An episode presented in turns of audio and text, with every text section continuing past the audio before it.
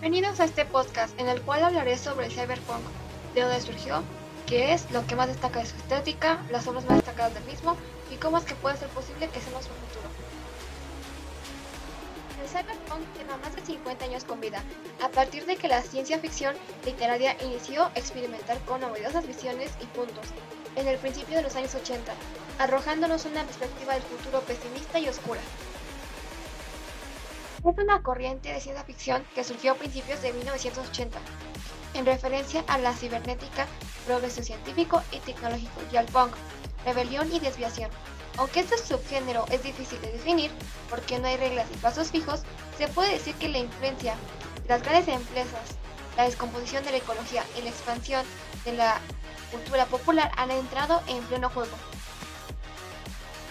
A través del caos de la tecnología, los límites entre el hombre y la máquina desaparecen.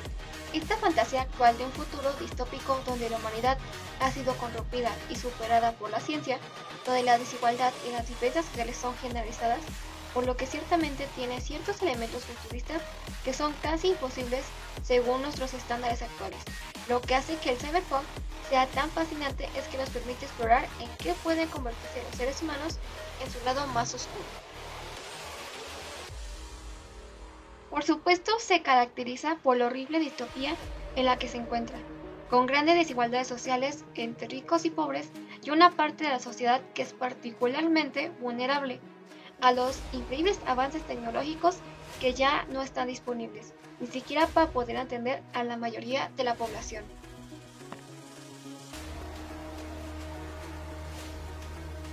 Los entornos cyberpunk son corruptos, con grandes corporaciones o entidades significativas que controlan el mundo o el universo, convirtiendo a las personas en seres cada vez más pequeños en su presencia. Estas historias nos llevan directamente a enormes escenarios, grandes ciudades llenas de neón, vidrio y metal, y protagonistas que viven al margen de la sociedad. Estas enormes ciudades futuristas, aparentemente llenas de color y progreso, terminan embarcando un contraste con la pobreza y la marginación de la mayoría de sus habitantes. El cyberpunk no solo se ha reflejado en la literatura o en la pantalla chica, sino también en la pantalla grande, con grandes ejemplos como Blade Runner 1982 de Scott.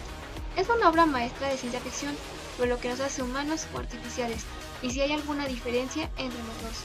Harrison Ford es un detective, un Blade Runner, en una misión para cazar androides basada en la novela de Philip K. Dick. Casi siempre define la estética cyberpunk en las, películas con paisajes urbanos oscuros y luz solar y edificios enteros ocupados por comerciales animados. Akira, 1988.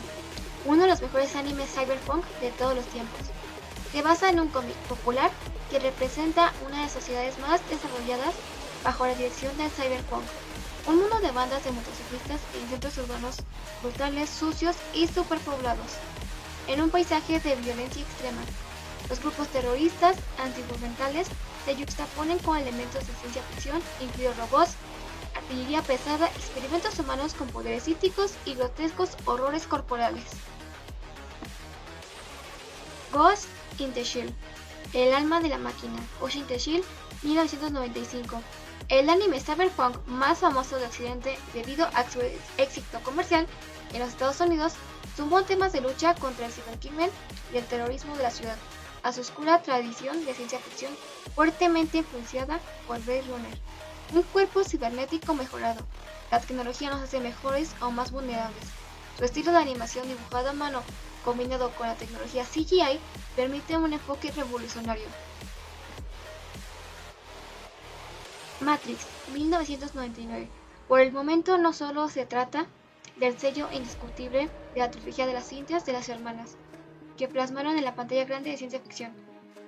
Es una historia tan fuertemente cyberpunk como la que vivimos engañados, y la verdad es que es una realidad virtual, de manera paralela e incontables aportaciones previas al género. La neuromante es obvia, comenzando por el propio título. Allí ha sido donde se utilizó por primera ocasión el término de la matriz. Y además, la tripulación de rebeldes que rescata Neo resulta muy Gibson, la estética, coreografías y perspectiva de la violencia. Ahora que se explicó qué es, su estética, incluyendo su origen, pero ¿acaso es posible que el cyberpunk se vuelva real? Siendo que ahora el mundo evoluciona de forma muy rápida, también las circunstancias evolucionan. De la misma forma, siendo esto, mencionaré aquellas cosas que actualmente suceden. Las desigualdades sociales. Aunque ahora no se ve de que sean de gran magnitud, cada vez el problema se ha ido intensificando, al igual que cada vez los avances que mejoran y son incluso manejadas por casi las mismas empresas poderosas de tecnología, y incluyendo los creadores de redes sociales. La realidad sería que no todos las podrían comprar, sobre todo si son de gran avance, siendo que anteriormente mencioné que Cyberpunk sería casi imposible que sucediera, la misma palabra dice que existe cierta posibilidad, pero solo las decisiones de los poderosos lo dirán. Este sería el tema de hoy. Espero que os haya gustado. Si tú no conocías del tema o tal vez conocías de él, espero que hayas aprendido un poco más sobre él. Si no lo conoces, te llame la atención y prefieras buscarlo por tu cuenta ahora que sabes esta pequeña introducción a este género tan fantástico. Nos vemos en la, próxima.